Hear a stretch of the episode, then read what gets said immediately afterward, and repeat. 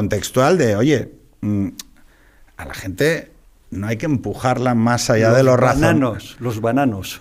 A mí me subieron a pegar los del polígono, eh, lo típico, o sea, había los rejas, los del polígono, no sé qué. Sorprendentemente la generación de ahora, como vive en una enorme ausencia de violencia, eh, hay un mínimo, hay un mínimo de, violencia ambiental de la que han sido privados, ¿vale? Y de la que, de alguna manera, eh, son deficitarios a nivel educativo. ¿En qué sentido? Coño, vale, no es el óptimo. Pero vivir en la Concepción, ¿en qué, en qué año? Los años 70, 70, principios de los 80, cuando estaban cambiando las casitas bajas que llamaban, que eran casas de, de ladrillo, ¿eh? que están ahí justo enfrente de lo que era lo que es eh, el tanatorio, lo cambiaron, hicieron las, las, viviendas a partir de los primeros gobiernos democráticos, de los primeros gobiernos municipales, de las primeras elecciones municipales, los cambiaron por casas de, por casas, por construcciones que son las que están allí. ¿Había realojo? Eh, había realojo. Fue es, decir, aquellos fueron trasladados a... Y había todas las leyendas urbanas de cómo se había acabado con aquello, pero ellos resistieron, es decir, lo que era el centro de la, de la cuestión de las drogas y tal, eran los bananos. Y los bananos fueron realojados. Alguno, murió, alguno estuvo en la cárcel, otros murieron de, de de SIDA, yo creo, con las cuestiones de drogas, heroína, etcétera, y quedar, yo realmente de los que recuerdo quedaba básicamente uno que vivía con la madre y que habían tenido un follón y acabó, y acabó muriendo. También es cierto que cuando hubo el, el realojo, quisieron hacer, en aquel barrio quisieron hacer como un, cuenta nueva, ¿no? Les vinieron a decir, ahora nos han dado las casas, hemos luchado, lo hemos pasado mal, no queremos muchos follones, ¿eh? Y había como una especie de marginación de, esa gente. O sea, que dentro de la propia comunidad... Dentro de la propia comunidad era, no nos deis más la lata de lo que de lo que... ¿Y tú fuiste al colegio público de la Concepción? No, yo fui al, precisamente como fui al colegio menesiano, es decir, aquellos... ¿A la concertada? A, la concertada. Bueno, bueno, bueno, bueno, bueno, bueno. es decir, era el, mundo, el mundo de queremos algo mejor para nuestros hijos. Pero eso era porque erais racistas. no, no se vivía O del PP. Entonces no existía ni el PP. No, pero a mí me han dicho que la concertada es una cosa que, se hace porque, bueno, esencialmente porque eres racista. pues no. ¿Por qué lo hiciste?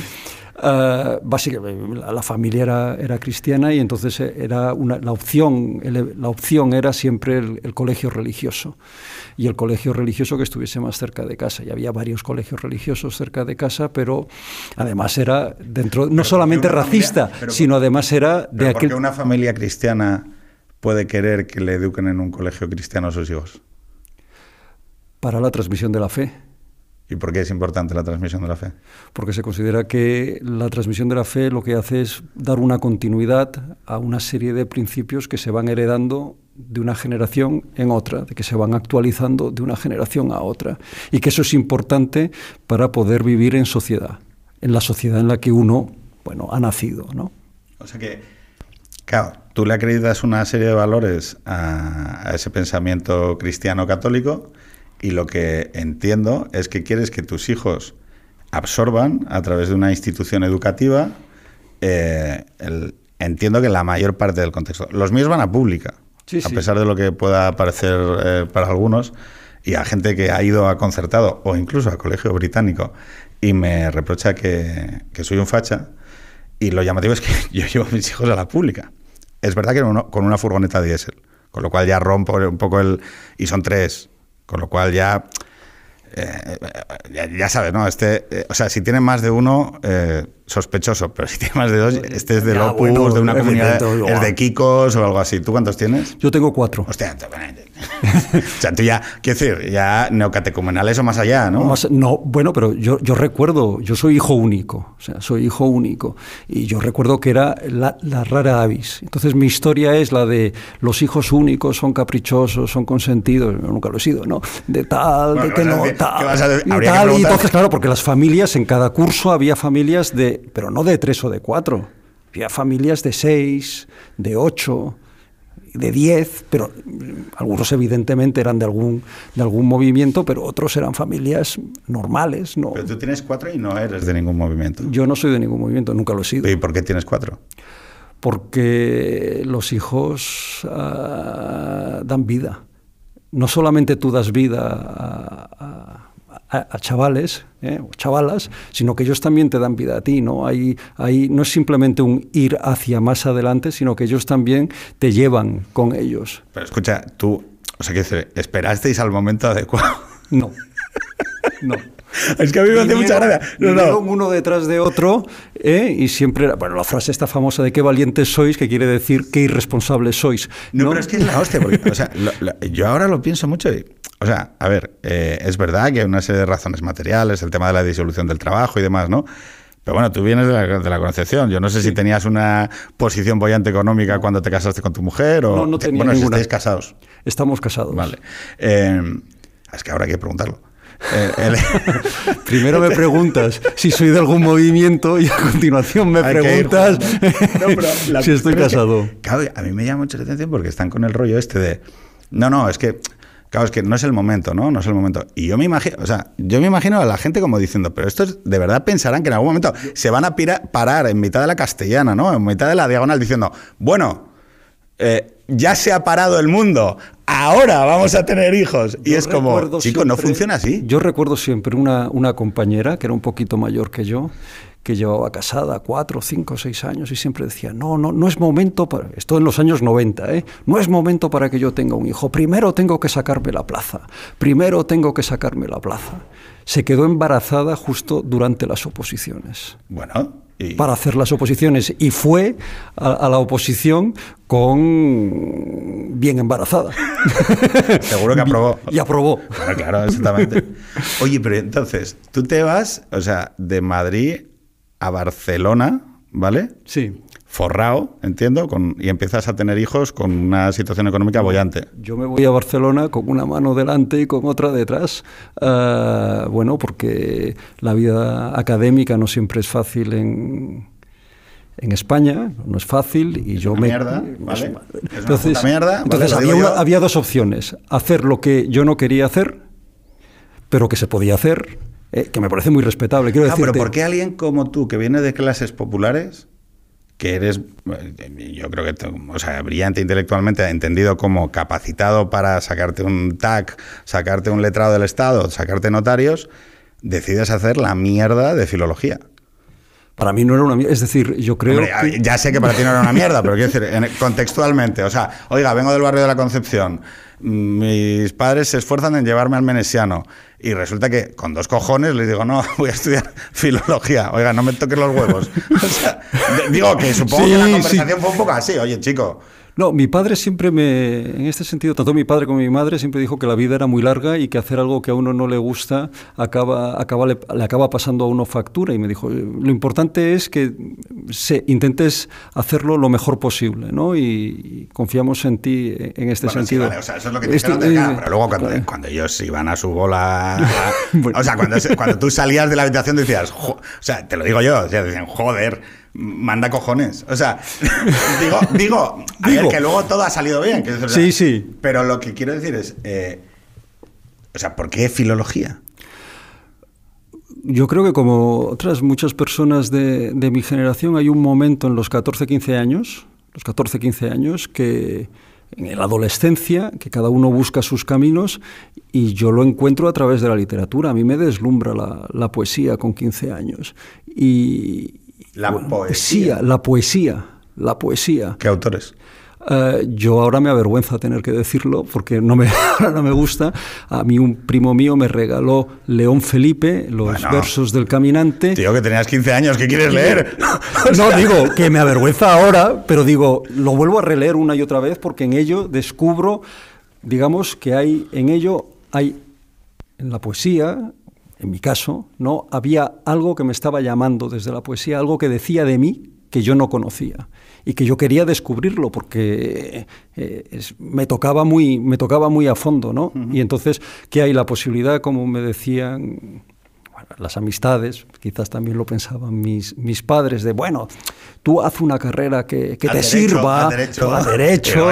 te digas a escribir poesía. Sí, luego ya lees si quieres, lees novelas. Una pregunta, ¿tú querías escribir también poesía? Yo también quería escribir Hostia, poesía. Es que eso ya es, es, ¿Y lo tienes guardado lo que Todo lo tengo guardado, siempre Bajo pienso... siete candados. Siete candados diciendo cada vez que vengo a Madrid, ¿Y pienso, que, eh, lo tengo que quemar, porque como esto llegue a manos de mis enemigos... Oye, pero ¿y qué le escribías? O sea, eh, con 17 años, ¿a qué le escribías poesía? Porque el problema que hay es que, fíjate, con la novela o Sí. con los ensayos, tú te puedes poner tras como cuatro capas, ¿sabes? De eh, cerebralidad, eh, razonabilidad, eh, intelectualidad.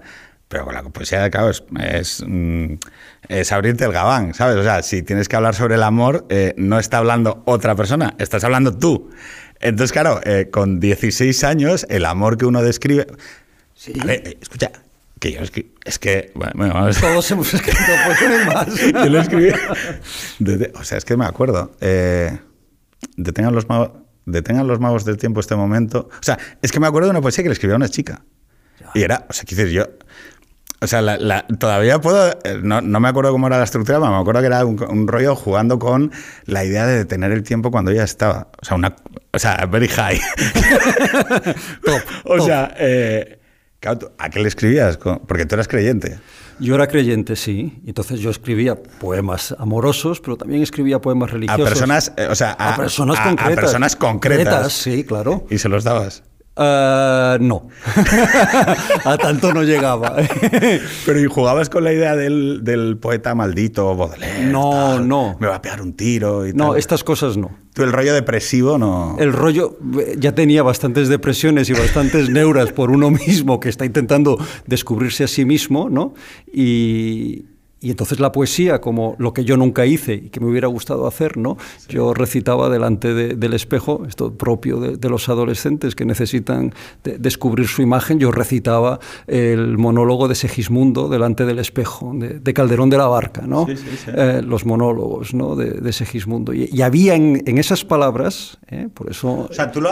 O sea, te lo recitabas. A mí mismo, es decir, intentaba ver en esas Yo es que palabras- no sé leer poesía. Es un tema que me gustaría hablar dos minutos contigo.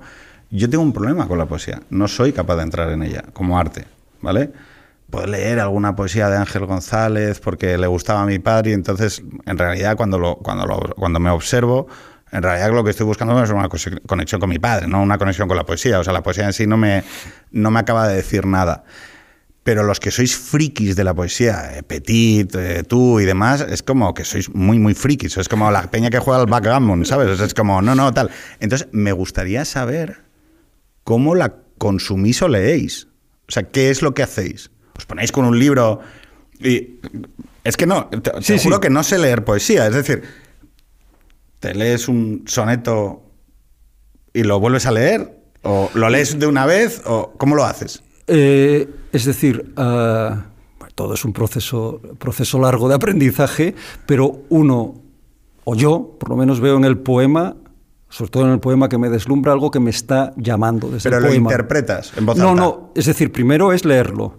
Primero lo leo eh, visualmente, ¿no? Entonces intento ver si ese poema me llama, porque que está diciéndome algo a mí que me obliga a salir de mí mismo, a salir de mí mismo como una especie de éxtasis para encontrarme de alguna manera no objetivado, ¿no? digamos encarnado en unas palabras. Y entonces, a partir de ese momento, si el, poe- si el poema esto me deslumbra, ¿no? Entonces uno intenta ir acomodándose al ritmo, al ritmo del sonido, al ritmo fónico del poema, y poco a poco va surgiendo el, la, digamos, eh, musitar cada verso, ¿no? Ir intentando descubrir cada verso, porque entonces va, va poco a poco, se te va iluminando lo que, no sé si lo que ha querido decir el poeta, sino lo que el poema eh, está, está llamando, hasta el punto que hay poemas esto que me cuesta, eh, eh, de que te los acabas aprendiendo de, de, memoria, de tanto haberlos leído, no porque te hayas decidido a aprenderlos de memoria, ¿no?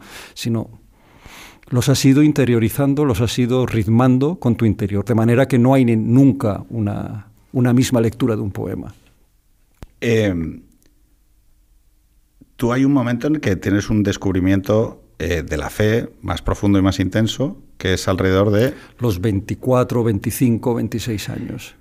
Y luego te vas al eh, Reino Unido. Me voy al Reino Unido, me paso dos años con una beca postdoctoral. ¿Estudiando qué? Estudiando los tratados de oración del siglo XVI, los anteriores a San Juan de la Cruz, los anteriores a, Santa Teresa de Jesús, aquellos que nadie ha leído. A, mí me interesaron, me interesaron, me interesaron mucho y me fui allí. Recuerdo que mi madre una vez se lo comentó a un, a un obispo y le dijo, mi hijo se ha ido a Londres a estudiar los tratados de oración. Como contenta, ¿no? Como contenta. Y el obispo le dijo, pero hace falta irse tan lejos. Más práctico. ¿eh? Era, iba a lo práctico, ¿no? Oye, pero entonces, ¿tiene algo que ver la poesía con la oración? Eh, sí, precisamente esto que esta, esta experiencia. era lo que, te iba a preguntar. O sea, si para ti ese descubrimiento de Dios o de lo trascendente o de la poesía como un elemento trascendente de tu vida que te conecta con una especie de entidad no sensible o no bueno sensible sí porque la, la, percibes pero en el sentido de que hay una intuición de un, de un algo más allá sí a ti te vehicula la poesía hacia eso me vehicula la poesía directamente hacia hacia hacia sobre todo hacia el libro, hacia la Biblia, es decir, hacia la lectura de la Biblia. De hecho, es un camino de ida y vuelta. Para mí, yo he aprendido, he aprendido, o creo haber aprendido también a, recitar poesía orando o recitando los salmos. ¿eh? La recitación de los salmos. Yo es que no sé ni qué son los salmos, colega. O sea, yo lo siento, pero es que aquí vamos a tener que ir como muy... Ah, paso a eh, paso. ¿Qué son los salmos?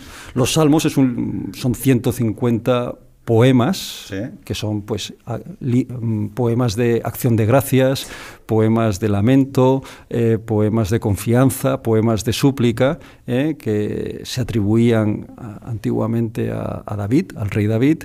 Eh, es todo un corpus, un corpus grande de, diversos autores inspirado, que son la base, que son la base de la oración del Antiguo Testamento, de la oración judía y que también forman parte de la tradición, de la tradición cristiana y que reciben un gran impulso además durante la Reforma con, con la traducción de, de la Biblia. Claro, pero decías que habías estado estudiando la oración como tecnología. Cuando digo tecnología, quiero decir, entiéndaseme. O sea, la oración como tecnología, ¿vale? Porque tenía una especificidad eh, la oración antes de la modernidad o antes de la Edad Media. Sí, sí. Es decir, la oración es la, oración forma parte, yo creo que sustancial de nuestra naturaleza. La oración es, eh, es un exceso de vida. Es decir, lo que llevamos dentro... Eh, ¿Qué es un exceso de vida? Es lo que llevamos cuando, cuando uno canta... Es decir, cuando uno está contento, cuando, está contento, pinta un cuadro, o cuando pinta un cuadro, o cuando le escribe o que le canta una canción a su hijo. Exactamente, está expresa algo que va más allá de lo material, va más allá de lo material y que le desborda, que le desborda a uno, que a lo mejor no tiene una, es decir, que que te haya ido bien el día no es para tanto como para estar feliz y contento y dar saltos de alegría o para cantar, pero tú lo haces porque hay algo que dices que, te plenifica, que te llena de, plenitud, que, te sientes contento, contento de existir. O sea, no tienes un porqué, no, no, no explicas por qué tal cosa, no, lo vives. el que no exista un porqué, eso, bueno, el arte, ¿no? El arte es aquello que no necesita una, una explicación ulterior. Se, o sea, se defiende en sí mismo o, tiene sentido en sí mismo. La interpretación artística no tiene un objetivo ulterior, sino que tiene. Por eso, precisamente, hay un razonable debate, un razonable diálogo sobre si el arte producido a través de técnicas eh, de mercado puedes. O sea, podemos decir que es un proceso artístico, pero no sabemos si algo que en realidad está intermediado por la por, porque bueno se va a ganar 30 millones de euros al hacerlo eh, puede ser genuinamente un objeto artístico, frente a otros artes de la cultura popular que venían asociados, por ejemplo, a procesos comunitarios, como por ejemplo la música folk o comunitaria, los, la música que se producía en la siega o los cancios de chigre, eh, donde eran expresiones genuinas en tanto en cuanto no dependían de ningún objeto más allá que de la celebración de la vida o de lo que fue, o de la muerte. decir, Entonces, claro, una de las cosas que, quería hablar contigo, porque eres de las pocas personas em, que rechaza la modernidad, en términos muy explícitos, que no sé si se puede rechazar la modernidad. O sea, no sé si hay un continuo entre el chaval de 17 años que recitaba poesía, el que se fue a Londres a estudiar la oración de Ignacio. de, Ignacio de Loyola, incluso algunos anteriores, que son nombres absolutamente perdidos, ¿no? Y que yo intenté eh, rescatar, aparte de Fray Luis de Granada, mm, que, es más conocido, pero hay algunos nombres que, no, que ya nadie conoce. Claro, pero esa posición tuya sobre la modernidad, entiendo que nace de ahí. Nace, es, es decir, no se puede ser antimoderno sin ser de alguna manera moderno. Es decir, uno no puede yo no puedo decir que no soy moderno, entiéndeme. Puedo rechazar la modernidad o puedo rechazar las consecuencias de la modernidad, pero no puedo decir que, ni puedo tampoco renunciar a ser moderno. ¿Y por qué estar contra la modernidad? Eh, yo te, lanzo una hipótesis. Sí. Yo creo que en tu propia interpretación lo que yo intuiría sería, mira, yo para llenar esa expresión artística o cultural mía necesito una serie de espacios y silencios que la modernidad es abiertamente dialéctica, con su materialidad, con, su, con sus ritmos, con sus, con sus días y con sus objetos, es absolutamente dialéctica con esta parte que expresa una parte de mi ser. Efectivamente, es decir, para mí la modernidad triple, triple desde el medio campo. ¿eh? Desde el medio campo. Es decir, la modernidad nos disciplina y cierra nuestro mundo. Lo puede ampliar infinitamente, pero siempre lo que intenta es decir, más allá de de mí, más allá de modernidad, no hay nada. Entonces, todo lo que no es yo no tiene ningún sentido. ¿Y contra qué antagonizas tú de la modernidad? Precisamente contra este cierre disciplinario. Es decir, yo no quiero estar dentro. A mí lo que me interesa es lo que está fuera. Es decir, si yo, por ejemplo, critico la escuela, no es porque la escuela no sea una institución necesaria, sino porque la, la escuela eh, ahora y sobre todo ahora, está intentando coartar ese deseo de libertad, eh, de libertad interior, que anida en, el chaval. El chaval no necesita estar sentado en una mesa, no necesita que le digan cómo tiene que sentir. El chaval puede no querer ni siquiera decir cuáles son sus emociones y eso no lo convierte en un caso clínico no necesita estar. Hay algo de Foucault en esto, ¿eh? Hay algo de Foucault, sí. La escuela, el hospital, el, psiquiátrico. El psiquiátrico. Como instituciones que ahorman y que renuncian a la diversidad. Que renuncian a la diversidad y entonces propongo el monasterio, que es precisamente también un espacio cerrado como el lugar de la libertad. ¿Y por qué propones el monasterio? El monasterio, porque el monasterio precisamente juega con esta dualidad del afuera, del estar afuera, los monasterios no se construyen en el centro de la ciudad, se construyen siempre fuera de la ciudad, en el campo.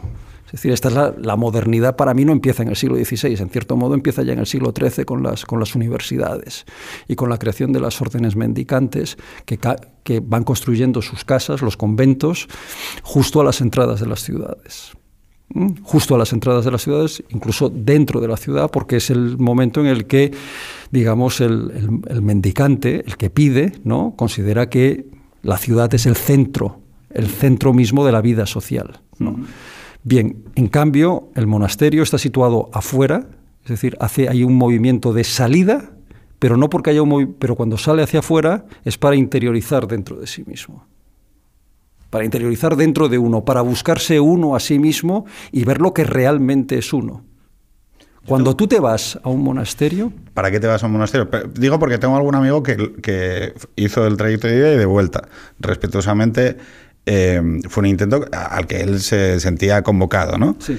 Em, yo no entiendo qué saca la gente de un monasterio. ¿Qué extrae? ¿Qué sentido tiene? Y bueno, y, y ya no te digo en 2020. Sí, claro, es, ahora es... ¿Qué sentido tiene un monasterio? Un monasterio tiene el sentido de un tipo de vida de comunidad en el cual tú sencillamente vives, vives a lo que llega, a lo que viene. Es decir, no te preocupas por crear nada. Es decir, estás viviendo este momento presente como una espera de algo que está siempre por llegar, que está siempre por llegar. O sea, como un tío de la bahía de Cádiz eh, con sus dos quintos de cerveza, eh, pescando un poquito de pez y yéndose a hablar con su madre y viviendo una vida de yogi moderno. Y es que pero no es simple, pero esto significa que es una también ver, es una experiencia hedonista, ¿eh? sí, no, pero es también ver que es todo lo que hay dentro de ti, porque irte a un monasterio y estarte cinco días, una semana sin móvil, sin televisión, sin nada que entretenerte, simplemente mirando lo que hay dentro de ti, cuáles son tus, tus ansiedades, tus fracasos, tus frustraciones, también tus felicidades ¿eh? y también tus, eh, tus deseos, te da una perspectiva diferente sobre el día a día ¿eh? en una sociedad en la que prácticamente no hay diferencia entre el día y la noche. Entre el día y la noche. O sea, recogiendo cable de lo que comentabas antes, a través de esa experiencia de esos espacios, tú accedes a un tipo de sensibilidad o sensorialidad sobre la vida eh, que lo que ves es que el mundo moderno lo, rechaza o lo, empuja fuera. No solamente lo rechaza y lo intenta negar, sino que incluso te lo quiere negar. Es decir, el problema del mundo moderno es que es un mundo eh, con tendencias totalitarias. ¿En qué sentido? En el sentido de que aunque en principio toda forma de vida es aceptable, o toda forma de enfocar tu vida es aceptable, hay algunas, que pero todas tienen que estar muy determinadas. Si te vas a un Estilo es que estás loquito. Que estás loquito o que tienes algún tipo de... evidentemente, que las personas que están... Voy, a decir una cosa aquí, voy a remar para mi rollo faminazi. Eh, la cosa es que el mundo moderno, al final, bajo esta idea de pluralismo y de, y de diversidad y demás, es, bueno, mm, al final lo que se percibe es una manera de vivir. una. Y entonces ya, eh, como cuando hay una manera de vivir que algo entre dialécticamente en eso, sean los cuidados de un dependiente o la mm, sensación de decir, bueno, quiero tener muchos hijos, y por lo tanto ya entra dentro de la contradicción de, bueno, tienes un motivo ulterior por el que estás haciendo esto, pero esto no es lo normal, lo pautado, que esto es bastante llamativo, porque pues, bajo el paradigma de la superlibertad, eh, la duda que yo tengo es si esta restricción de la libertad y de los modelos de vida deviene de la modernidad, deviene del capitalismo, deviene la modernidad y el capitalismo son exactamente lo mismo, deviene de la ausencia de propósito y telos que es al haber un propósito permite una pluralidad por debajo mucho más amplia, es decir, bueno, como hay un, telos eh, social o comunitario, eh, precisamente ese telos unitario de esa supercultura luego nos permite una mayor fragmentación de los objetivos individuales. No sé si me explico. Claro, al tener tú que dotarte de un telos propio, todo es infinitamente más rígido. Claro, tienes una responsabilidad infinita. o sea, decir, esto lo dice Bruckner, eh, que dice, no hay Dios más eh, agrio y más antipático que nosotros mismos.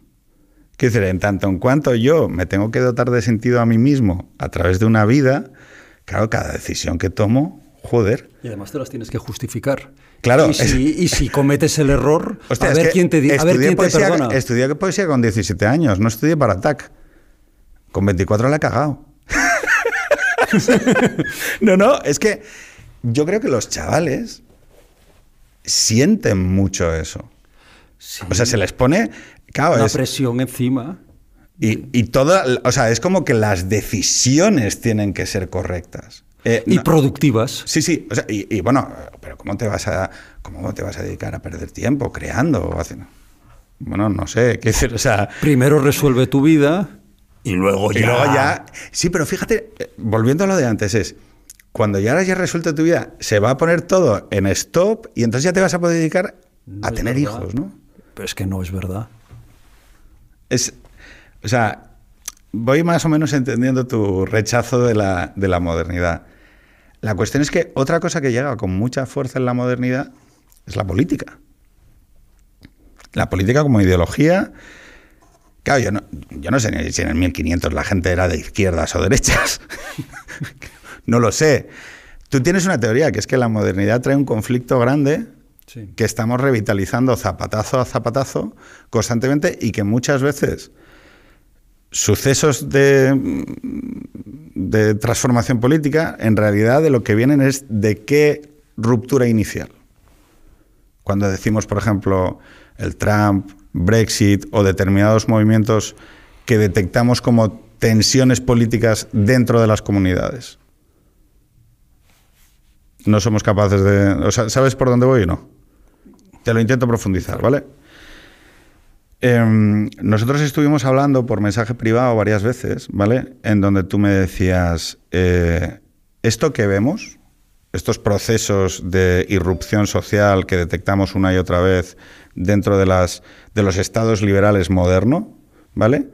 En realidad son tensiones que vienen originariamente de la Revolución Francesa. Sí, para mí es clave. Es decir, nosotros no, es decir, la Revolución Francesa todavía no ha cerrado el ciclo. Eso es, esa es la tesis que me gustaría que explicases. Para mí, es decir, la Revolución Francesa eh, significa no solamente pues, una transformación política y social, sino que intenta ser una transformación entera de la vida. De la vida tal como se ha concebido durante 3.000 años.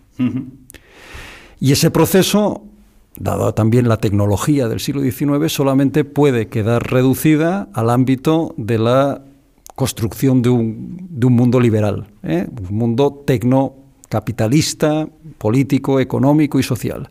Pero la idea original de que hay que transformar la existencia del hombre, es decir, el hombre debe ser superado el hombre debe ser superado, está allí latente. Y esto se ve muy claro en la Revolución Rusa y en todos los movimientos de vanguardia de los años 20 y 30. Strosky, eh, cuando Strosky, no, no Lenin, Strosky, ah, y esto se acentúa después de la Segunda Guerra Mundial, cuando ya hay un dominio absoluto, eh, o hay un intento de dominar absolutamente todos los aspectos de la vida. ¿Pero por parte de quién? ¿Del Estado? Del Estado. O sea, para ti, o sea... Para mí el Estado es... El enemigo. El enemigo. El Estado no simplemente es neutral o intenta mantener los desacuerdos políticos, sociales y morales entre la comunidad, sino que se quiere convertir en el, en el padre.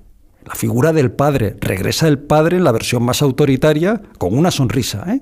pero de buen rollo. De buen rollo. Votando. Votando. ¿eh? Con lo cual estás de acuerdo. Estás de acuerdo, ¿no? Y si no votas, estás de acuerdo también. Estás, estás de acuerdo también. ¿no? Y cada vez más todo lo que es prepolítico debe quedar reducido al ámbito de lo privado, ¿no? Es decir, la religión que pase al ámbito de lo privado. La, la, cuestión, digamos, familiar que forme parte del ámbito privado. Pero el Estado nunca se para. El Estado acaba invadiendo también el ámbito de lo privado. Creer que hacer el paso de, bueno, yo me quedo en mi casa y en mi casa mi puerta, la puerta de mi casa es el santuario que nadie va a poder atravesar, nada. Mi pareado con mi parcelita, mis, niños, al concertado. Mis niños, nada. O sea, el Estado también vigila lo que lo que tienes, de, lo, que, lo que pasa dentro de tu casa. Y seguro que tiene mil justificaciones. O sea, tú que tienes hijos, lo habrás vivido como lo hemos vivido tantos padres. Tú vas al, al, al CAP, el niño tiene fiebre. El CAP, para el, el CAP de Barcelona es, el centro, de atención, el centro de salud, el centro de, atención primaria. Tú vas al, al, centro de atención primaria con el niño que tiene, bueno, pues 38 grados y que tiene las anginas y tal y no sé qué, y entonces ves al médico que le hace la, revisión y, y, le dice al niño, uh, tienes un morado aquí en la pierna. ¿Qué te ha pasado? O sea, pues los míos tienen más hostias. Quiero decir, o sea. ¿Qué te ha pasado? Y pero ya, ya hay una situación en la que tú dices, uh, le está preguntando sencillamente porque por curiosidad. por curiosidad. y por quitar hierro al asunto, o hay una intención de ver si hay un maltrato detrás de claro detrás de entonces siempre está uno con la con la situación casi de una tensión de, ay, ay, estoy en falso delante del Estado. Por cierto, es que, claro, yo ahora ya entiendo, eh, cuando yo te pregunté, ¿tú eres conservador? Ya me acuerdo cuando hablamos y me dices, yo no soy conservador. Quiero decir, o sea, claro, porque el conservador vive dentro de este paradigma. Tú lo que eres es, si es que hay algún nombre para llamar, es tradicionalista. Y el tradicionalista lo que dice es, no, no, en un mundo hipotético, en un mundo utópico, volveríamos a un antiguo régimen. Y te digo, o sea, eh, este, sitio, este es un sitio de libertad para poder decir lo que tal. En tu modelo social en torno a lo que consideras em, que se debe ordenar el bien común dentro de la sociedad, tu modelo social hipotético sería un antiguo régimen donde se rechaza también el principio democrático. En el sentido moderno, lo moderno. estamos diciendo, estamos hablando en contra de la democracia, tío. Esto es muy gordo. Esto es, esto es la bomba, ¿eh? o sea, estamos grabando eh, que hay gente que no está de acuerdo con el principio del fundamentalismo democrático. Del fundamentalismo democrático, en efecto. Es decir, lo votado no siempre tiene la razón. Lo votado puede tener razón, pero no necesariamente tiene la razón y lo que no tiene razón es en, lo que yo creo que no tiene razón es en intentar determinar la vida de las comunidades. un loquito. Sí, claro. Pero claro, yo cuando te veo no veo un loquito.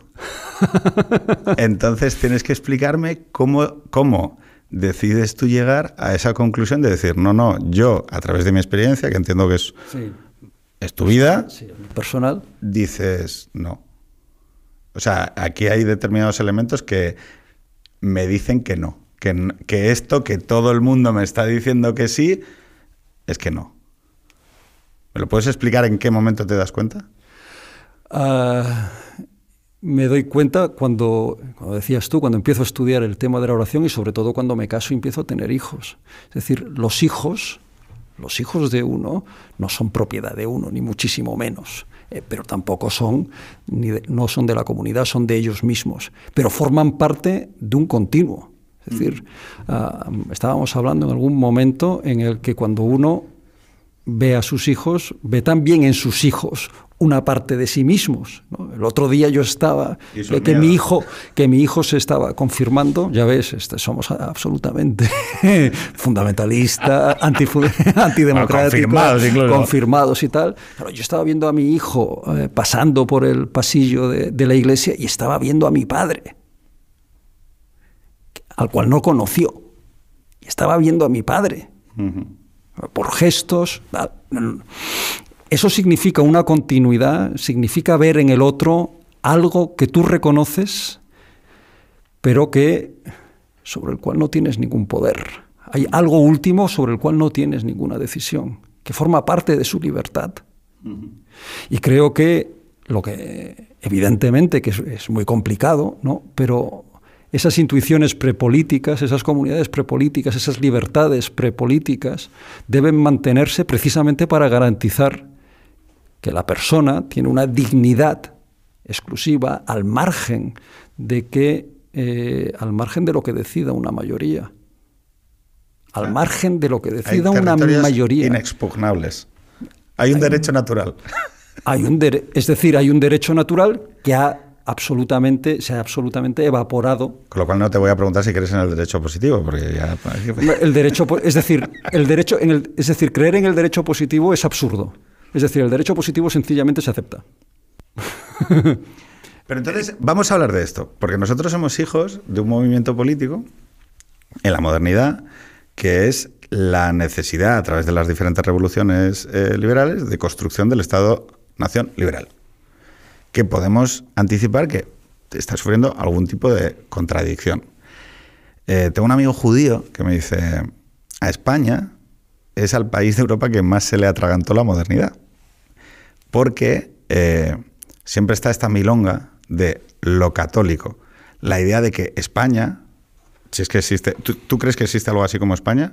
Sí. Vale.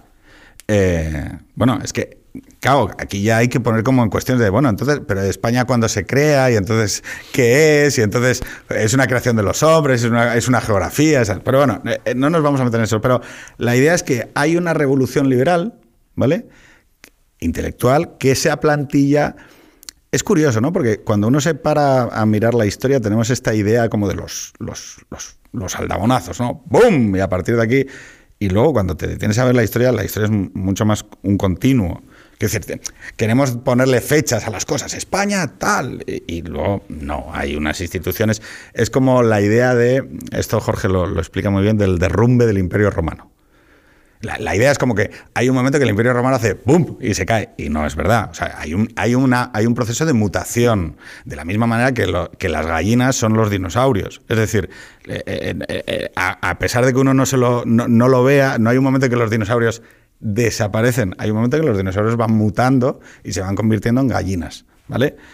que esto es, pues el Imperio Romano hay un momento en que es una cosa, es un tiranosaurio rex y luego acaba convertido en gallinas pero no hay como, sí que hay sucesos históricos que nos ayudan a comprender los momentos en los que los historiadores nos ayudan a entender por hitos, pero en realidad la, historia, porque nuestra vida es así, que no hay un momento en el que yo aparezco con tres hijos, sino que hay un continuo en el que van sucediendo cosas y se van aldabonando.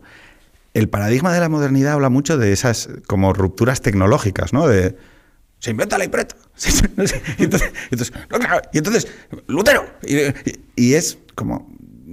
Yo es que mi vida no es así, o sea, mi vida es más una cosa en la que van sucediendo continuas. Y que además se va acumulando. En, uno está todo lo anterior, aunque uno ya no se reconozca ni quiera volver atrás, en uno está operando todo su pasado. para bien y para mal. Tesis Antítesis y síntesis. Esto, perdona, pero es una cuestión eh, de carácter personal. Porque es un poco como yo voy recreciendo, ¿no? Es decir, precisamente la, idea de la no, de la no escisión, ¿no? Claro, ¿qué sucede? Que dentro de esos tradicionalistas, en, los primeros años del siglo XIX, bueno, podía tener visos más o menos de prosperar aquello. En el siglo XX poco y mal, ¿no? Es decir, no, no, parece que tenga mucho. Bueno, los ojo que los carlistas en España tuvieron potencia social como para provocar tres insurrecciones sobre el territorio. Que eso era, eh, o sea, eso era antiguo régimen, ¿no? Y tradicionalistas, ¿vale? Se les ha caricaturizado mucho, pero joder, aquello tenía potencia social. Que decir, tres insurrecciones en el territorio no se hacen con loquitos. O sea, que es un poco. Que es un poco esta. Es un poco lo que te, te venía a decir lo que yo he ido anticipando, a pesar de que yo mis valores sí que se encuentran eh, más en esa sensibilidad, es que lo liberal ha hecho muchas campañas de propaganda muy eficaces contra los conceptos y las maneras de vivir eh, para poder sí para poder apoyarse, ¿no? Es decir, la idea de que la Edad Media era miserable y, era todo un dolor y desconcierto y, violaciones y, torturas. torturas y tal. Y luego, o sea, lo, y dices, bueno, pero es que la gente no escoge vivir así. no. Y si ves las catedrales y si vas a las iglesias y ves los cuadros y ves la música, también disfrutaban, también gozaban. Claro. Y esto me lo explicó Blázquez, me decía, a ver, la dignidad del ser humano lo acompaña en todo momento y condición. Es decir, no hay un momento en la modernidad en la que se dice, ahora somos dignos, ¿sabes? Y ya somos libres y autónomos y emancipados. Claro, pero la cuestión es que nosotros, ¿qué es lo que estamos, qué es lo que te preguntaría? ¿Estamos viendo los últimos coletazos? Esa, esa asociación entre modernidad, capitalismo, Estado liberal, Estado-nación liberal, está empezando a tener contradicciones internas en base a que se convierte en hegemonía, se convierte en, en, el imperio romano, ¿vale? Y ahora empieza lo que le sucede a todos los imperios. El imperio de la modernidad es el imperio del mundo anglosajón, si no estamos... Y entonces, ¿qué contra... Tú, desde fuera, eres mucho más capaz de, yo creo, intuir o adivinar sus propias contradicciones. ¿Cuáles son las que tú detectas? Uh, el intento de ocupar todos los espacios y de ocuparlos exitosamente. La familia, la, escuela, eh, la iglesia, el concepto de iglesias, me es igual, ¿no? En el que eh, todo el mundo tiene que reproducir unos patrones establecidos desde fuera, lleva al colapso por el éxito absoluto. La modernidad, en el fondo, se odia a sí misma. Es decir, la modernidad lo que quiere es triunfar, porque cuando triunfe ya no será necesaria, ya será otra cosa diferente. Será otra cosa diferente. Antes hablábamos de la revolución. Claro, ahora estamos asistiendo a los últimos coletazos de la revolución. ¿eh? Lo que hay que transformar es la vida desde su origen hasta su final. El transhumanismo. El transhumanismo. Pero que a mí, yo, yo escucho transhumanismo, y pienso cyberpunk, eh, Blade Runner. ¿De qué me hablan estos loquitos? ¿Qué, ¿Cuál es el riesgo en el transhumanismo? ¿Qué problema hay? Es el fondo yo no, acabo de entenderlo muy bien porque, claro, es el, Harari este, por ejemplo, ¿no? En el fondo, cuando habla del, Homo excelsior, ¿no? Hay que superar el Homo sapiens por el Homo excelsior. O sea, es como la, la persona que no se conforma con lo que es, sino que quisiera ser más de lo que es. Y para eso espera que haya una nueva especie que realmente cumpla todo aquello que él sueña, pero que injustamente no se le concede. ¿Y si la podemos desarrollar con diseño genético? ¿Por qué no? Y si no nos podemos morir, ¿por qué no? A mí me parece horrible una, una perspectiva de un mundo... ¿Por qué? De un mundo sin muerte. ¿Por qué? Porque... A mí se me ha muerto mi padre. ¿Por qué no puedo tenerla aquí y que él disfrute de, de Carmen, Manel y Adria? Sería maravilloso. Sería, eh, claro, el, el, el cristiano piensa, esto se produce no en el más allá, sino esta plenitud se produce en todo momento si uno confía en el poder de la vida. Evidentemente. ¿Qué es el poder de la vida? El que existimos.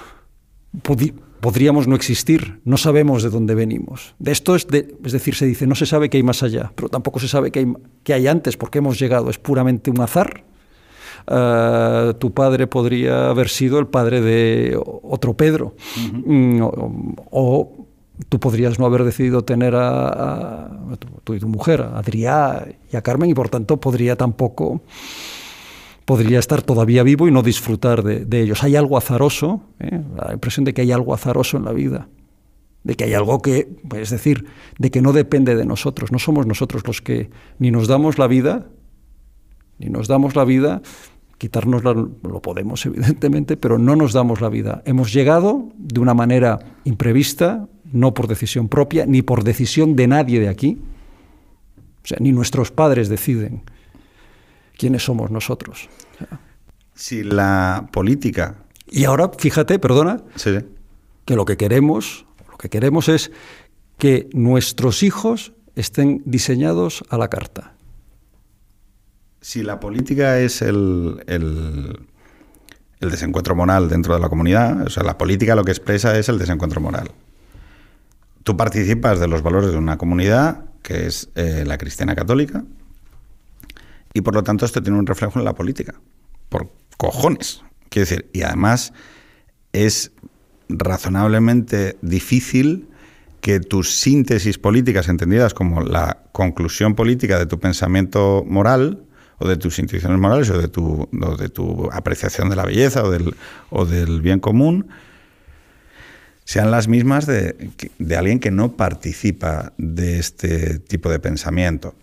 Esto dentro de España lo que nos lleva constantemente es a una pregunta que yo lanzo más veces, oye, ¿puede haber una derecha laica que no diga gilipolleces? Entonces, ¿qué, quiero, quiero decir? Si tú al el espectro de no izquierda, que esa es la terminología que yo utilizo, eh, le extirpas, es que lo católico, ahora hablaremos de, dónde nace esa etiqueta de lo católico y si, la consideras valiosa o no, em, claro, eh, ¿dónde te agarras, no? Esto hablándolo con, mira, precisamente con Rafa Rubio, no sé si lo conoces, eh, él me decía, claro, en la tradición del Reino eh, Unido eh, hay pensamiento conservador, ¿vale? Ya sé que tú mm, dices, esto son unas mierdas. no, no. Pero que sí que se afianza sobre otro tipo de elementos. Por ejemplo, Scruton, la búsqueda de la belleza. Scruton parecido a lo que tú hacías con 17 años, que es buscar un elemento trascendente que me permita llegar a determinadas síntesis políticas. Pero primero está la búsqueda de la belleza y luego la síntesis política. Oxford, eh, a, través de la familiaridad y de lo conocido y del valor de la vida o la experiencia, produce también síntesis conservadoras que se salen de alguna manera del hecho religioso, es decir, del estricto hecho religioso.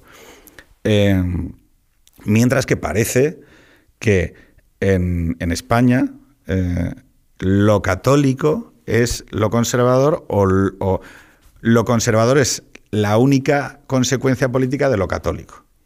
¿Es así?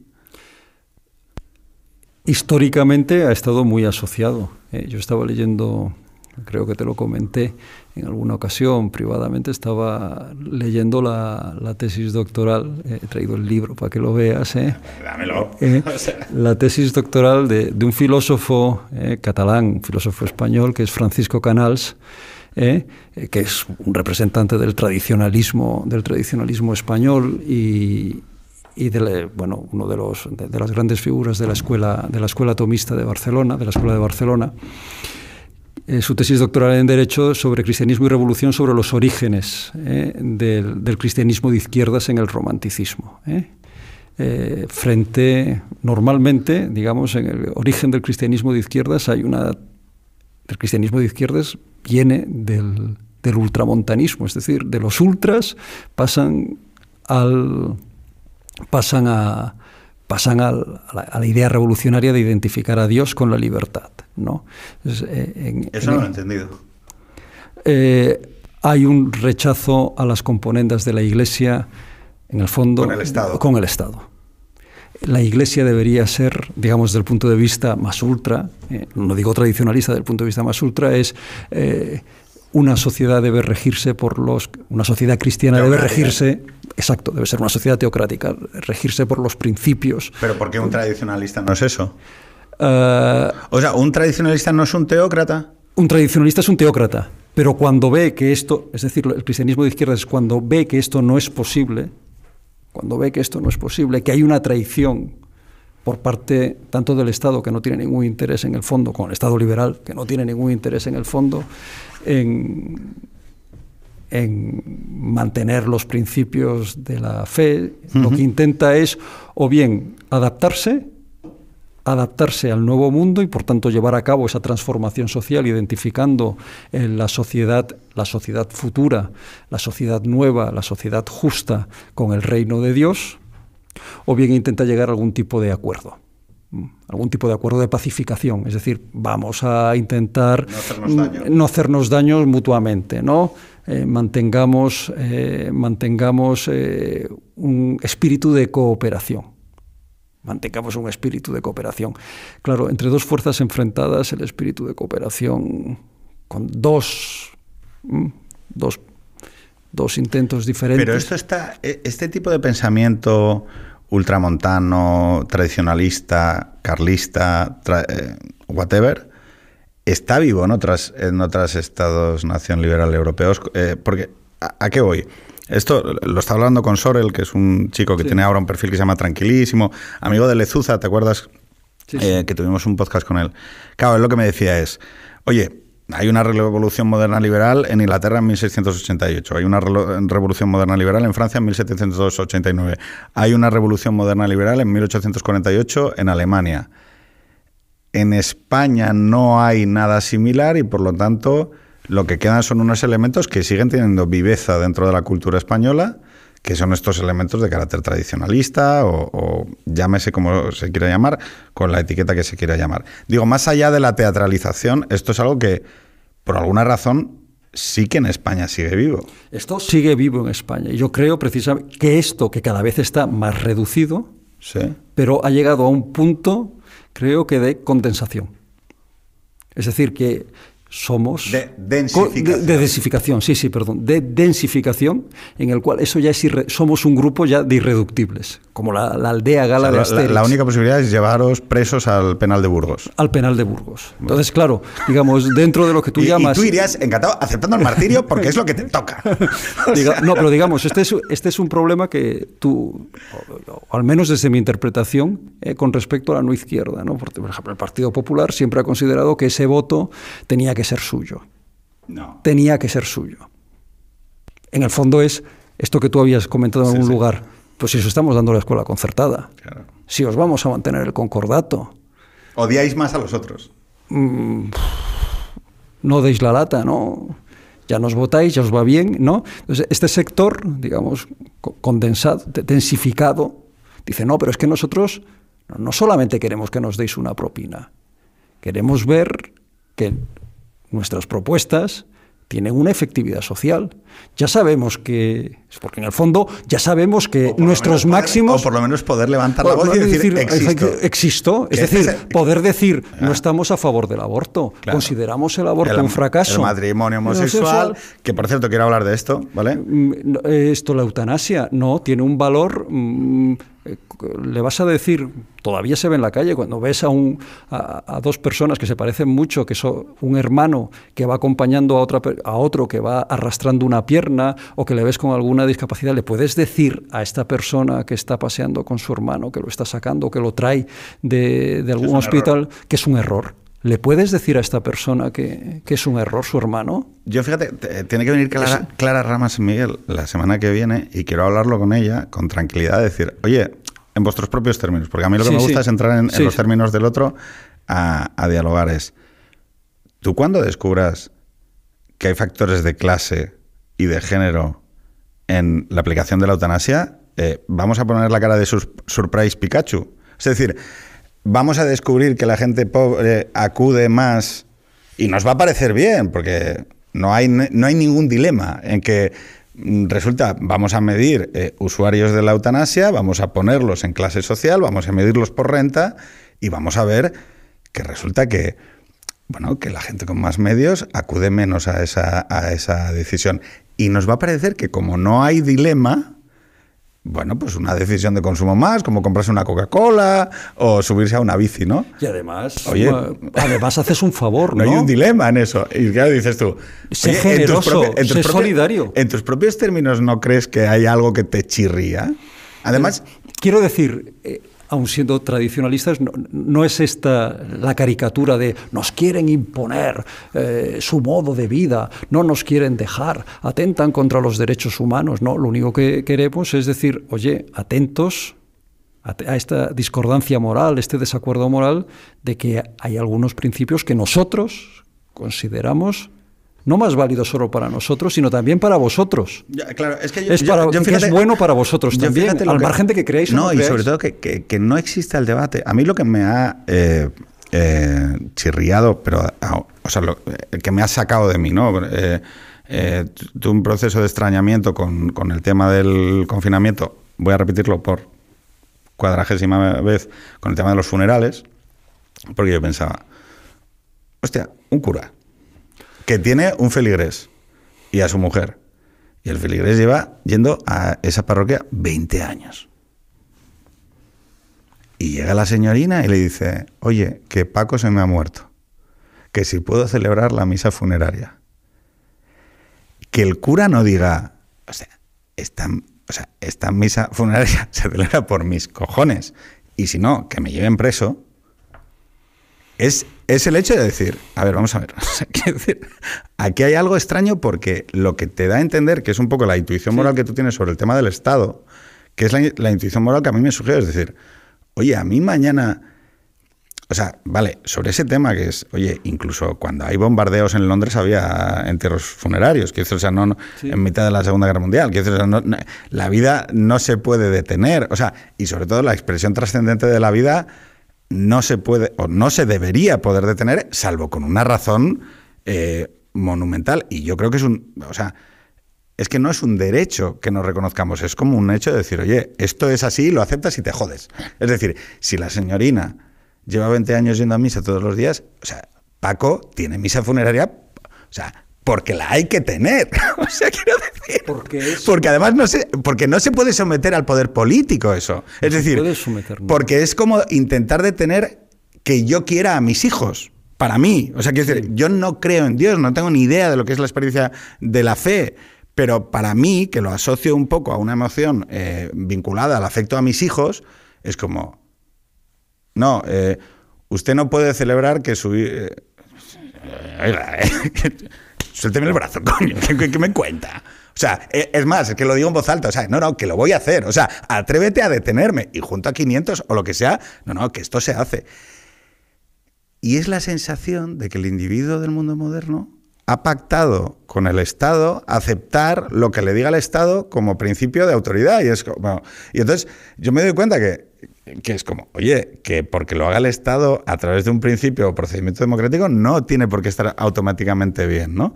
Y es un, es un elemento de diálogo con la no izquierda, que la no izquierda ha aceptado el marco, eh, que yo creo que ahí es donde antes ibas con el tema de el aquietamiento ante determinados elementos, eh, que lleva a, a, que el Estado, bueno, pues aumenta su velocidad, aumenta su velocidad, y acaba sucediendo una cosa que cuando la leí en McIntyre, en Animales Racionales y Dependientes, dije, hostia, aquí, esto es potente. McIntyre dice,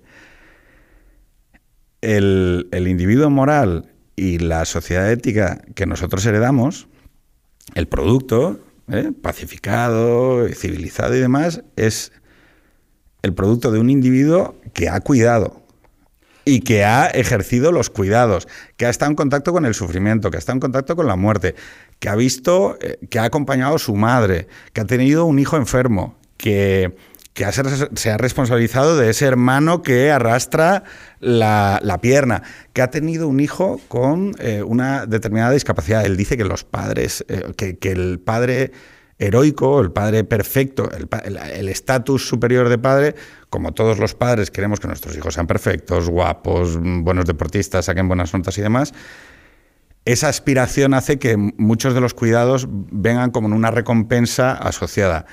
Y él lo que dice es que el estatus superior de padre es aquel que, no, no, que ejerce los cuidados aun con un hijo que tiene un síndrome de Down, que, que, sabe que ese hijo es así, que nunca va a llegar con una medalla de soy el primero de la clase corriendo los 100 metros y que, y que se deja los cojones ahí. Y que, eh, y que la sociedad que nos gusta, el, el McIntyre dice, oye, la sociedad que nos gusta y que hemos heredado es producto de esto de estos cuidados, animales racionales y dependientes. Es decir, somos racionales y tenemos una visión ética del mundo en tanto en cuanto ejercemos los cuidados. Cuando es el Estado el que usurpa esos cuidados, ojo, porque el individuo moral que surge de ahí, es decir, el individuo que renuncia a cuidar, y la sociedad ética que sale de ese tipo de individuo, ojo, porque no es lo que nosotros conocemos, es otra cosa. No, se no sabemos qué será. Igual, oye, igual es un sitio donde vamos todos en drones eh, recibiendo comida en, cubículos, ¿sabes? o, nos descargan nuestra conciencia en una, en una plataforma de silicio. Eh, pero ojo, porque no es el individuo que nosotros conocemos. Es otro. Es otro diferente, no necesariamente mejor. Que, este es el, que esta es la milón. Bueno, mejor. Mejor en el sentido de que exista un bien y un mal eh, valóramelo. Digo, porque así busco la siguiente pregunta. ya sabes que esto es handmade, o sea... Eh, es que creo que es fundamental considerar que, la, que las personas, lo que, te, lo que te comentaba antes, que las personas por sí mismas son un milagro que existan. Y eso tiene un valor infinito. Es decir, al margen de que ganen medallas, no ganen medallas, produzcan, no produzcan, el padre que tiene un hijo con algún tipo de problemas, incluso los que no tienen, los que, gracias a Dios, no, nuestros hijos están perfectamente, pero cuando vemos sus dificultades, sus sufrimientos, sus dolores, eh, intentamos ayudarlos. No estamos intentando sencillamente protegerlos eh, o sencillamente cumpliendo una obligación, porque parece que el Estado te obliga ya a cuidar de tus hijos. Y si no cuidas de tus hijos, él está atento a ver si, lo estás, si los estás cuidando bien o los estás cuidando mal. ¿Eh? ¿Eh?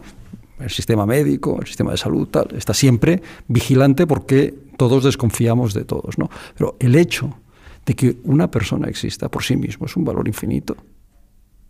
Una persona de estas puede no producir y tú puedes estar, ah, puedes estar cuidándola, pero es que esta persona también te está diciendo a ti cosas sobre ti mismo también te está transformando a ti.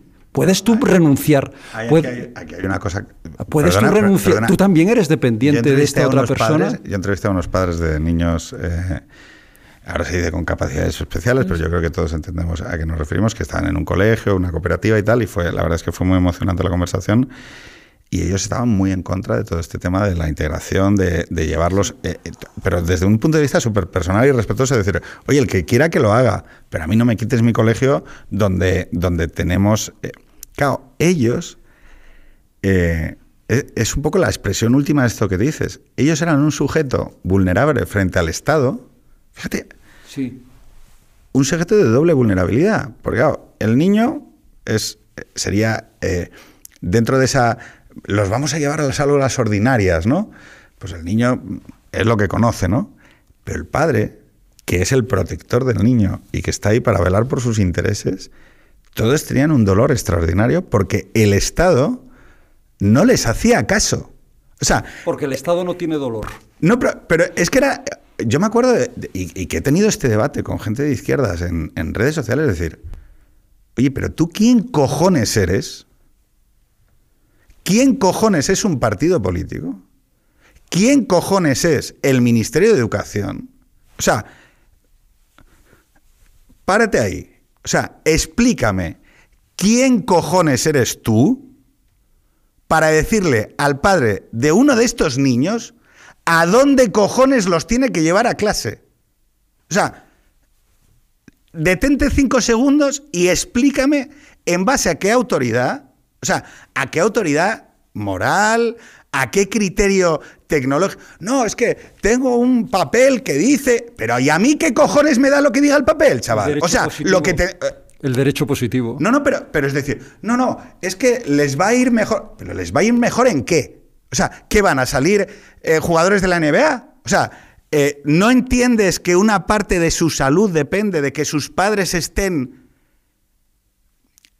Se sientan escuchados y apoyados en todo este rollo? O sea, es, una, es, una, o sea, es una especie de desmoralización de lo que es correcto. Es decir, oye, vamos a ver. Si fuese tu padre, quiero decir, si fuese... Quiero decir, oye, tú estás diciendo esta gilipollez de que es que hay un, hay un grupo de terapeutas y psicólogos que dicen que es mejor no sé qué. Bueno, yo mira, yo a esos terapeutas no los conozco de nada, pero el padre concreto que tengo aquí delante, que tiene este hijo concreto, tú piensas si fuese tu padre y el que está ahí fuese tu hermano y te estuviese mirando los ojos y diciéndote, oye, que lo que yo quiero es esto, y tú tienes los cojones cuadrados de decirle, eh, no, no, papá, es que el grupo de terapeutas psicólogos... Claro, yo te suelte un rema. Es que, además, yo lo digo, yo, yo quizá tengo muy mala. O sea, yo con estas cosas tengo como una sensación de decir, oye, pero a la gente nunca le han cruzado la cara de decir, oye, espera, vamos a establecer los términos del debate. O sea, o me guardas un, un respeto como individuo y a que soy un adulto funcional, porque pero eso quiere decir que tienes que valorar que tú no estás absolutamente nivelado respecto del Estado. Para el Estado solamente existen ciudadanos, que son entes abstractos, están al mismo nivel.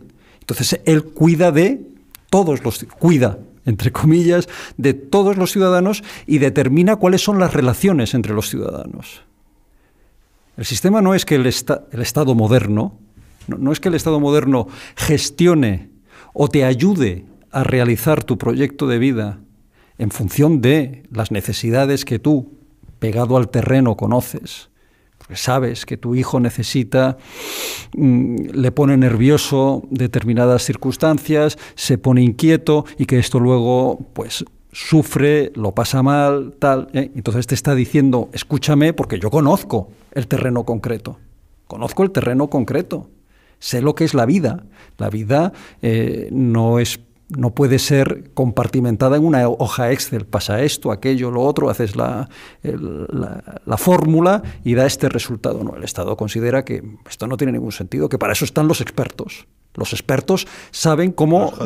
ya, el problema que hay, eh, yo también te digo una cosa, Armando, es que yo ya he conocido a los expertos. Sí, sí, claro. Claro, o sea, eh, que esto, eh, sí, claro, cada uno, cada uno intenta, eh, digamos, es muy digno y muy legítimo y muy respetable que cada uno quiera tener su, sueldo a final de mes. No, no, pero, que digo que es que, el, o sea, lo que te quita mucha de esta mitología, o sea, yo mm, aconsejo a todas las personas que tengan esta, este tema del criterio del expertise y tal, les aconsejaría conocer a la gente personalmente.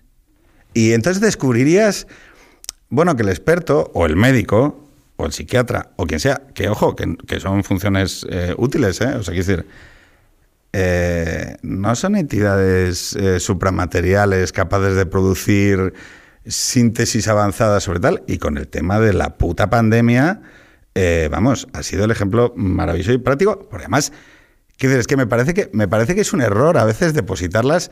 Un error, un error y además un poco cruel también hacia ellos el pensar que ellos tienen que tener una respuesta automática, un nefrólogo, no sé qué. Que no, que no, que mira, de verdad, que no tienes ni puta idea. O sea, quiero decir, que de esto igual sabemos lo mismo porque, porque te, has, te dado de bruces con ello y que estás palpando solo que detrás de una bata. Pero yo no quería dejar pasar la ocasión de preguntarte una cosa concreta, que es, oye, ¿hay propuestas en la vieja guardia monástica para vivir hoy en 2021? ¿Salvables? ¿Hay aprendizajes que se pueden interpretar en el hoy? Yo creo que sí, ¿no? Pero ¿y qué podemos sacar de la vieja guardia monástica? El, respeto a, los compromisos personales, al crecimiento juntos. Es decir, eh, esto que eh, hoy en día es prácticamente anatema, ¿no? el vivir con la mujer con la que te has casado el resto de tu vida. Es decir, que hay una fidelidad, que hay una continuidad y que esa decisión se va, se va alargando, no porque sea algo impuesto desde fuera, sino porque tú vas creciendo con esa persona, vas transformando tu vida junto con la de esa persona, con todos los errores, equivocaciones, frustraciones, fracasos, pero también con todas tus alegrías. No, no, vamos a ver. O sea, a mí me han dicho que en el mundo moderno yo me puedo divorciar cuando quiera. Ya y puedes renunciar a tus hijos cuando quieras y tus hijos pueden pasar de ti cuando quieran, pero... Pero es, pero es mejor porque es una cosa que yo quiero, quiero separarme, porque además eh, hay, hay otro o otra y entonces yo me puedo ir.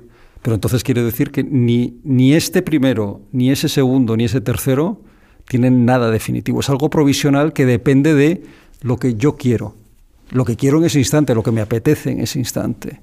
En cambio, el continuo... ¿Pero por qué hay, eh, o sea, eh, hay algo que tenga más, más valor aparte de lo que me apetezca? Sí. Sí. ¿Por qué? Porque, claro, dices, desde el punto de vista de la modernidad, dices, ¿Para qué? Y dices, no, tengo ninguna explicación. Y todo lo que yo te pueda decir sobre ello no te convencerá porque forma parte de ese proceso de, ese proceso de, de ese proceso de crecimiento junto con otra persona. Es decir, somos dependientes, somos vulnerables. Cuando hemos estado mal, la otra persona, si no le apetece, no simplemente no le ha apetecido estar conmigo, sino que realmente me quiere, esa persona, tu sufrimiento o tu alegría es también suya. Si simplemente le apetece estar contigo, tu alegría y tu sufrimiento en el fondo le es indiferente. Es lo que el efecto que produzca en ella, el efecto que produzca en ella ese sufrimiento, esa alegría, la que le hará seguir a tu lado o no seguir a tu lado. Por tanto, tú en cuanto tal tienes un valor muy relativo. La pareja es algo completamente digamos, accesorio. Ya me va bien tener a alguien al lado, ahora me he cansado de esta persona, me voy con la otra. Digamos, esta vieja guardia monástica dice, no, es que esta persona que tengo al lado vale por sí misma. Es decir, a, mí me, ha dicho la izquierda eh, residente en Malasaña, que escribe en los periódicos de este país, que lo que tiene que hacer la mujer es abrir un Excel e ir contando pañales cambiados. y las horas que dedica a... O sea, la idea de la relación sindical.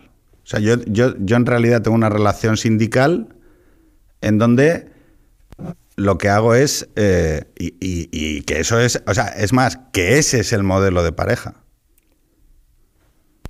Es decir, yo no, no digo que no pueda ser un modelo de pareja. A mí me parece absolutamente desastroso me parece que no lleva a ningún sitio, porque para eso ya me quedo con mi jefe o me quedo con mi jefa. Una asistenta? Con el contrato de asistente o asistenta. Tú me pagas por los pañales, yo te pago a ti por los... ¿No es un poco esquizofrénico? Porque esto en el fondo es que volver... gente diciéndote... Digo, es que, o sea, la gente no se detiene a veces y dice... estoy leyendo un periódico en prensa nacional que me dice cómo tengo que dialogar dentro de la pareja. Y, nadie dice, ¿Qué, mierda es esto? Porque todo el mundo desconfía de todo el mundo. Entiéndeme, eh, lo que digo es cuando una persona tiene que contar el número de pañales o tiene que eh, decidir quién esta semana, comercio de trueque, ¿eh? quién esta semana hace la lavadora y plancha y quién lo hace la semana que viene, tres días tú y tres días yo, en el fondo lo que piensa es que la otra persona lo que intenta estimarle. Sí, pero fíjate. Entonces hay que establecer una serie de pactos, de capitulaciones, que no solamente tienen que ver con la cuestión económica, como antaño las capitulaciones prematrimoniales, este patrimonio es tuyo, este patrimonio es mío, esta casa, este tal, no sé qué, sino que incluso cualquier aspecto de la vida tiene que ser eh, de una manera obsesiva, vamos, casi neurótica, tiene que ser, eh, mm, tiene que estar previsto, porque si no, me van a engañar. Me están engañando y además, ojo. O sea, tú. Ah, pues, ojo, pero es que tú sabes que. Perdona, te vas a la cama con una persona que crees que en cuanto te des la espalda, cuanto le des la espalda, va a intentar no fregar dos platos. Como si. Y ahora. Claro, dices, y, te vas a la cama con esa persona. Pero Armando, déjame decir. como si lo más grave que le vas a hacer a esa persona, como si el mayor fracaso que fueras a cometer con ella como si el perdón que te va a dar y que va a salvar tu matrimonio y la familia que formáis pivotas en torno a limpiar platos. O sea, es de un, es de un nivel de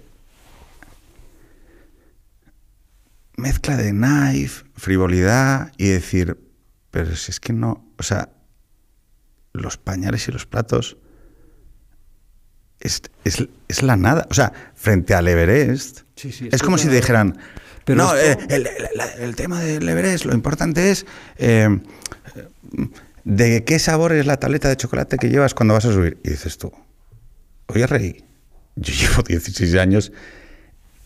Y lo de, los, lo de las tareas de casa lo arreglamos con una puta asistenta. Y lo gordo, que es todo el resto, y que es conocer al otro y fracasar, porque como en cada casa que compras hay vicios ocultos, ¿sabes? Y hay cosas que están por debajo. Claro, es decir, oye, pero y sobre, o sea, quiero decir, todos estos artículos que pivotan sobre las gilipolleces y que nunca hay uno sobre lo que de verdad sucede, tu marido le descubren un cáncer. Te vas. Tu mujer tiene pólipos en los ovarios, se los tienen que estirpar y ya no podéis tener hijos. O sea, estoy hablando de cosas... Eh, la madre de tu marido. Es que estoy, estoy recapitulando cosas. O sea, la madre de tu marido Em, tiene Alzheimer y tú con 35 años te la comes en casa y la cuidas hasta que se muere. Tu marido, eh, abrochando a sus hijos en coche, es atropellado y se queda en silla de ruedas.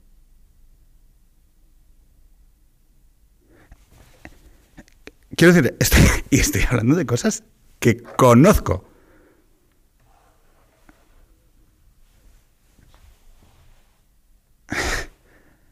Tu hijo sale con una vuelta en el cuello de cordón, pierde oxígeno y vuestro segundo hijo eh, tiene una discapacidad mental.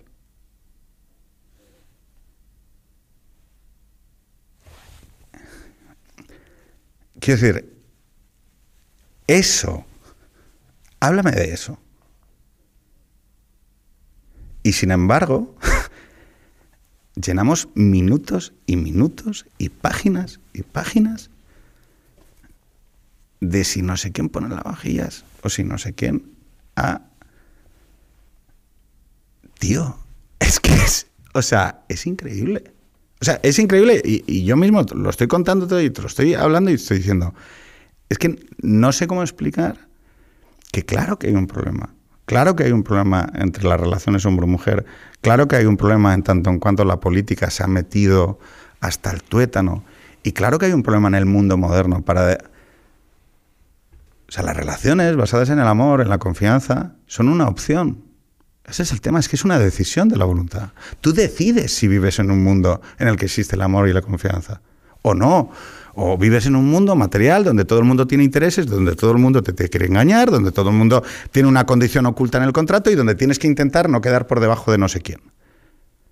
Claro, el problema es que eso se escoge. Es decir, y que no va a surgir. Y el problema está además en que se niega la otra posibilidad. Si tú realmente quieres vivir en el amor, quieres vivir en la confianza, quieres vivir en la decisión de que hay algo que, pese a todas esas circunstancias desgraciadas, desafortunadas, esas circunstancias que abruman y que pueden lógicamente conducir a una persona a decir yo ya no aguanto más, me voy corriendo, porque es que no lo soporto, no soporto que mi, a mi suegra con Alzheimer, eh, que está todo el día mm, teniendo que cuidarla, o mi hijo, que, veo que es mi hijo y que qué futuro le espera. ¿eh? Toda esa desesperación es no, todo esto que estás haciendo es falso, te estás engañando, estás alienado, estás alienada, mm, no entiendes. Lo que es emancipado, empoderado, es estar pensando que el, de, que el tío, que, la persona con la que convives durante un determinado periodo de tu vida, no muy largo, ¿eh? hasta que te cansas, simplemente lo que está intentando es saber si le lavas los calzoncillos en lugar de lavárselos él, ¿eh? porque tiene ¿eh? toda una serie de prejuicios heteropatriarcales heredados de, su padre. ¿Te imaginas que en las abadías eh, lo hicieran así? ¿Sabes? En plan, como. Sí, sí. yo quiero reconocer públicamente, ya nos quedan cinco minutos, en las abadías la, idea de las abadías, que la he repetido en, un par de conferencias, la he repetido en este, en este podcast, se la debo a don Armando Pego Puigbo. Eh, ¿Lo he pronunciado bien? Sí, perfectamente. Que, me lo explicó en un podcast. Me dijo, oye, eh, las abadías, ¿qué sentido tenían? ¿Qué propósito cumplían? ¿Qué relaciones no intermediadas por el poder? ¿Qué creación de lugares? ¿Qué exhibían? ¿no? Eh, y hostia, yo me he quedado con esa copla. Y he pensado, yo me molaría que Extremo Centro fuese una abadía. Laica. Pedro, nadie es perfecto. Con tacos. y gritos y... Oye, ¿nos puedes decir si vas a sacar un libro sobre abadías? Como 12 consejos para montar una abadía. 12 consejos no para montar una abadía, pero estoy intentando escribirlo. Ya te lo he comentado en alguna ocasión privadamente.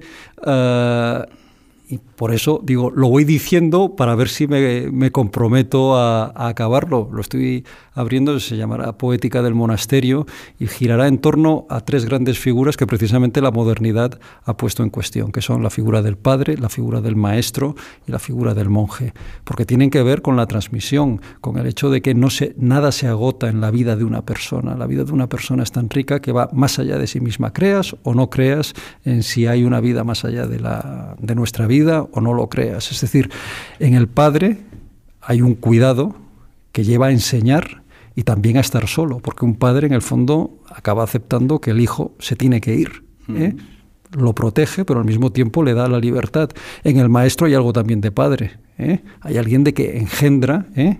transmite algo, le da algo que tampoco le pertenece a él y en ese sentido también está solo. Y en el monje, pues también padre y maestro. Y yo creo que esto es importante analizarlo desde esa perspectiva de una abadía, es decir, desde un punto de vista de una comunidad de personas que no están intermediadas, que están intermediadas por el poder político, que no están determinadas por un tipo de regla positiva, mm. sino por una regla natural, que no quiere decir que sea como la naturaleza nos dice que hay que comportarse de esta manera, sino son reglas que forman parte de las costumbres, de las tradiciones que uno ha ido asumiendo libremente, que ha ido aceptando de los demás y que ha ido contribuyendo a modelar, modular. ¿no?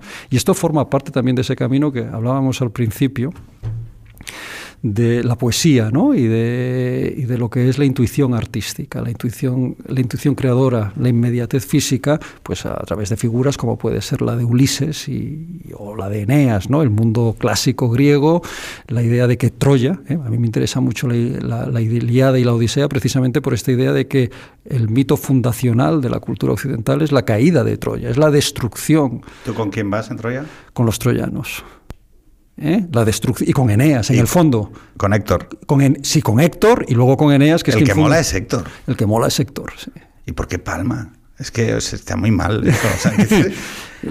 Digamos, es esto. Y con respecto, ya, no, para no, no, no alargarme, con respecto a lo que decías hace un momento de poniendo los ejemplos que ponías sobre la mujer con pólipos, el marido en silla de ruedas, eh, hemos olvidado también el, valor de, el valor del sufrimiento. ¿eh? Vivimos rodeados de sufrimiento, no podemos evitar el sufrimiento, podemos cuidarlo, podemos calmarlo, pero también podemos transformarlo. Una persona que sufre no necesariamente tiene que ser una persona desgraciada. Y, perdona, y esto es lo que quizás hasta los 90 íbamos aprendiendo en esa violencia cotidiana que íbamos a la que nos íbamos incorporando desde nuestra infancia y desde nuestra adolescencia. Ya fuese con, con los, en los pueblos, en los barrios, en los enfrentamientos, tenías que aprender a gestionar que no eran tus padres, quienes resolvían las injusticias del mundo, que no había una fuerza externa que vigilase cada aspecto de tu vida, sino que también tú tenías que, bueno, ir equilibrando, ir balanceando lo que es lo que es la vida con el matón del cole, con el que te pedía los caramelos o con el que te daba la paliza eh, en, el, en el descampado. porque quería quitarte los cinco duros y el bocadillo. Ya está. Y tenías que convencerle de que, hombre, quítame el bocadillo, pero no me pegues una patada, ¿no? no, hay una, hay una parte, y ya, ya acabamos con esto. Lo primero, agradecerte. Eh, Gracias a ti. Porque vives en, en, Barcelona y hoy, por primera vez en, un año, un año pico que lleva nuestra relación digital, eh, nos hemos podido poner cara. Eres más alto de lo que yo me imaginaba, pero me suele pasar con más gente. Me ha pasado que también con Alberto Naum, que es un bigardo, eh, y yo soy más ancho que, alto. Eh, esta relación con, la, con lo natural o con la naturaleza, que yo creo que también estaba en lo que habías hablado antes de la oración y de cómo Loyola eh, busca a través de los objetos sensibles de la naturaleza una capacidad para trascender a la relación directa con Dios. Em, es algo que yo creo que la ciudad y la modernidad extirpa también. Mucho del. Lo, hemos hablado aquí varias veces, ¿no? Y de cómo ese sujeto ha ido cambiando y cómo hay gente que se deja ir en el río y acepta que es lo que hay. Por ejemplo, yo, que no tengo capacidad ni, ni ganas para resistirme al río de la modernidad y lo que hago es retorzarme como gochín en, barrizal. Pero sorprendentemente, hacia mis hijos sí que busco ese contacto. Sí que les quiero dar algunas de las cosas que yo no he tenido. Mis hijos van a religión, mis hijos van a castañares, eh, mis hijos trato de empujarles a la música, a las artes.